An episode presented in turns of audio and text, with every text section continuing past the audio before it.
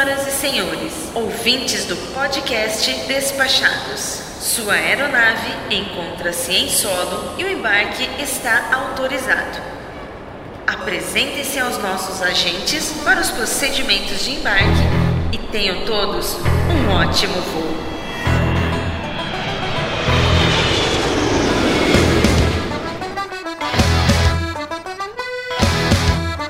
Olá, caro áudio spec! Eu sou o Foca e falo diretamente de Boston, nos Estados Unidos, para o episódio número 13 da série Diário de Bordo. Você está ouvindo o podcast Despachados, segunda temporada. Tomem seus assentos e me acompanhem mais um dia dessa jornada épica pela Nova Inglaterra. Agradecendo mais uma vez aos nossos patronos tops, Nardo Villarroel, Ana Carla Azevedo, Rogério Miranda, Nilvan de Oliveira Júnior e Yuri Teles. Obrigado a todos vocês pelo apoio e se você quer ouvir o seu nome aqui na abertura do Despachados, entra lá em padrim.com.br barra despachados e contribua com qualquer valor. A partir de 15 reais você já garante acesso à nossa sala VIP no Telegram e a partir de 30 reais você coloca o seu nome nesse nobre espaço. E agora sobe o som, DJ, que o dia 13 já está no ar.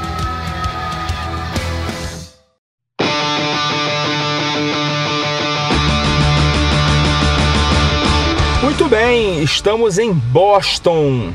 Nunca tinha vindo em Boston, foi o meu primeiro dia aqui, o meu primeiro dia inteiro aqui em Boston. Ontem a gente não teve nenhuma palhinha da cidade, porque a gente chegou, estava chovendo e a gente está nos arredores de Boston, em uma cidadezinha chamada Dorchester. E hoje a gente finalmente foi conhecer a cidade. Acordamos não muito cedo, por volta de 9 horas, é, fomos para um Dunkin' Donuts aqui perto para tomar café da manhã, porque a nossa hospedagem não tem café da manhã, além de todos os problemas que eu já falei ontem. É, a gente está está num lugar, uma localidade que não é tão agradável assim em termos de vizinhança, mas parece ser seguro. Pelo menos não estamos nos sentindo inseguro. Nosso quarto é bem confortável, não é suíte também. O nosso banheiro fica em frente ao quarto. Ah, a gente pagou 200 reais por diária. A gente vai ficar aqui duas noites só, então também não, não me preocupei muito por conta do, do curto espaço de tempo. Na verdade, eu ia ficar aqui apenas uma noite, só que eu achei que não ia ser suficiente. É, Boston não é uma cidade que tem um milhão de atrações imperdíveis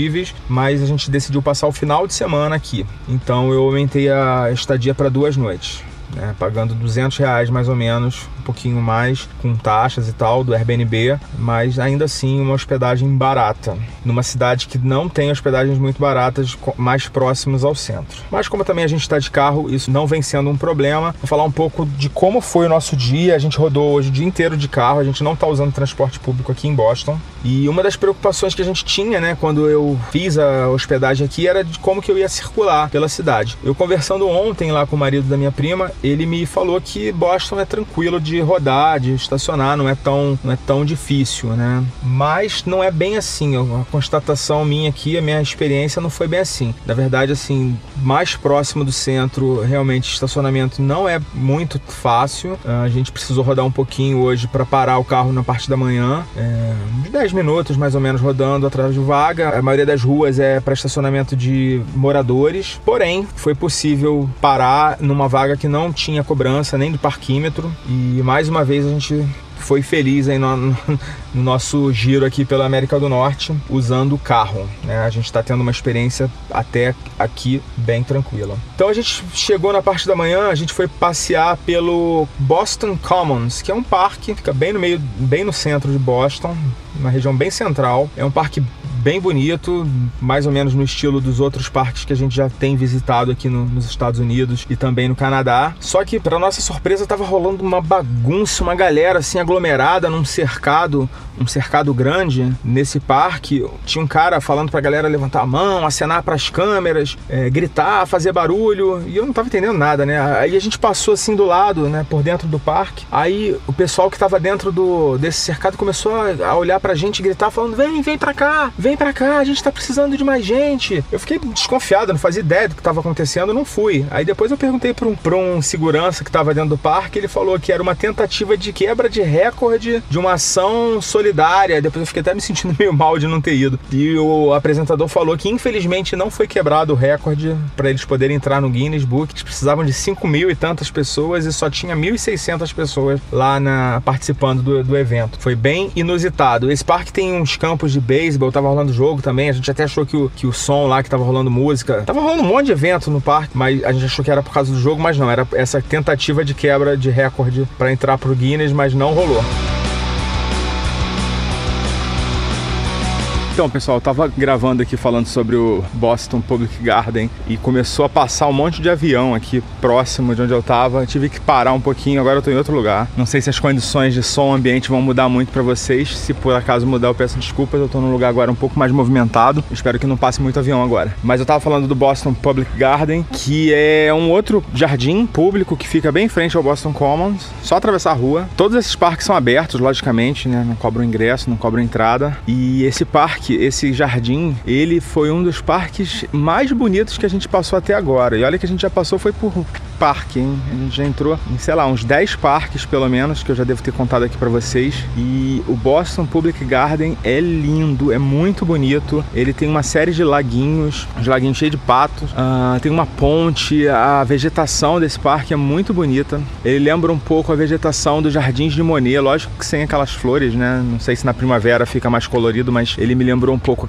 os arbustos que a gente viu lá na, em Giverny. Passamos uma boa parte da manhã entre o Boston Commons e o Boston Public Garden e foi uma manhã bem agradável, bem tranquila. A gente deu uma reduzida no ritmo, a gente já está entrando aí na reta final da viagem, o cansaço já está começando a bater, mas na nossa programação a gente hoje tinha uma boa caminhada que eh, aqui em Boston, para quem não sabe, existem. É, Boston é uma cidade muito histórica, que é o berço da colonização britânica e um dos pontos que você vai encontrar a maior concentração de museus e de pontos de interesse da história história da independência americana. E aqui em Boston você tem uma, um roteiro que eles chamam de Freedom Trail, que é Trilha da Liberdade, né? Nome bonito. É, que é um roteiro que você tem uma série de pontos de interesse históricos é, na beira desse roteiro, né? Não é, lógico que não é uma trilha, você vai andando pela cidade. É, Boston é uma cidade muito bonitinha, ela tem um, uma característica arquitetônica muito legal, que são vários prédios, igrejas, prédios públicos e residências de tijolos tijolos vermelhos, aqueles tijolinhos vermelhos. Acredito que esse tipo de construção deva isolar o frio, porque apesar de hoje a gente ter encarado aqui um calor de 30 graus, sendo que nessa época do ano costuma fazer 10 graus, então a gente está pegando um calor fora de época, absurdo, mas a gente não pode reclamar, né? Melhor do que pegar frio. E a gente está conseguindo aproveitar bem os dias, a gente está conseguindo fazer os passeios, andar bastante, passar bastante protetor solar, porque o sol está muito forte. E hoje foi assim, hoje foi mais um dia desses aqui em Boston. É, a gente fez fez uma parte da trilha, a trilha tem mais de 15 pontos de interesse. É, a gente fez uma parte porque tem uma estrada que separa os dois lados né, dessa trilha. Lógico que dá para fazer os dois no mesmo dia, mas a gente já tinha feito a parte da manhã, a gente já tinha gastado, entre aspas, a parte da manhã nos parques lá do centro. Na parte da tarde, a gente preferiu fazer a parte que fica mais pro lado do oceano, as atrações que ficam mais próximas do, do, desse lado do oceano. E foi até engraçado, porque a gente parou o carro numa ruazinha, né? Como eu disse, a maioria das ruas aqui são, são reservadas para os moradores, né? Mas em alguns pontos você vai encontrar placas de estacionamento para visitantes de até duas horas. Essas, esses pontos de estacionamento de visitante, eles não tem nem parquímetro, né? Você só precisa respeitar mais ou menos esse, esse, esse limite de duas horas, né? É, com, mais ou menos como aconteceu lá em Montreal, né? Não vai ter uma fiscalização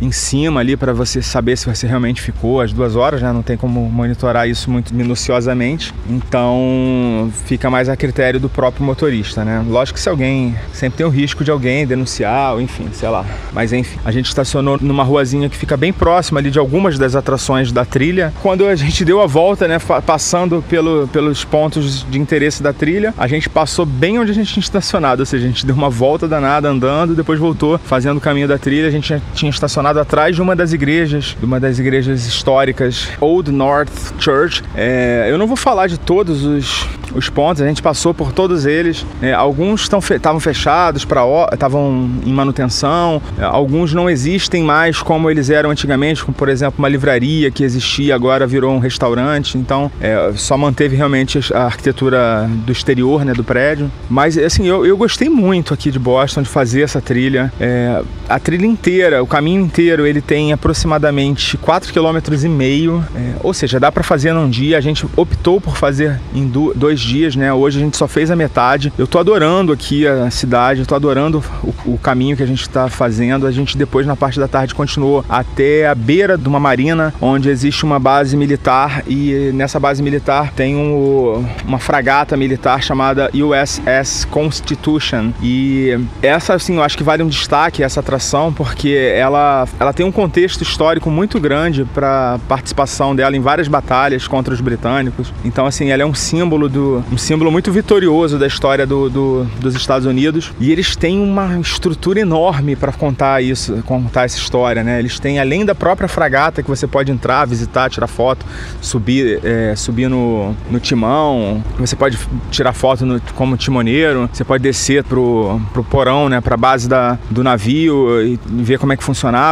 Além disso tudo, ainda tem um museu bem, bem interessante. A entrada é gratuita, mas eles sugerem lá uma doação para você ajudar a manter o, as instalações. A fragata, para você visitar a fragata, você não paga nada, é 100% gratuito, sendo que por ser uma base militar você passa por uma revista, então tem raio-x, tem uma, um detector de metais, mas é tranquilo, é bem mais tranquilo do que um, uma revista de aeroporto. É, depois disso a gente acabou indo jantar um pouco mais afastado do centro, num complexo de grandes lojas, e a, e a gente aproveitou para comprar algumas coisinhas que a gente até agora ainda não comprou nada. Uma coisa que eu esqueci de falar é que eu pedi a, a emissão de um cartão emergencial para Visa e eu recebi lá no meu último dia em Nova York. Para ser bem sincero, ainda nem tinha usado o cartão, a gente só usou ele pela primeira vez hoje. É, foi bom para saber se estava tudo funcionando, né? Então é isso. Esse foi o nosso 13 terceiro dia aqui nos Estados Unidos, aqui na América do Norte. E amanhã a gente tem mais, a gente vai falar um pouco mais das outras atrações da Freedom Trail, que a gente ainda não terminou, e tem mais Boston amanhã para vocês, tá bom? Por enquanto é isso, a gente vai ficando por aqui. Foca na viagem. Tchau.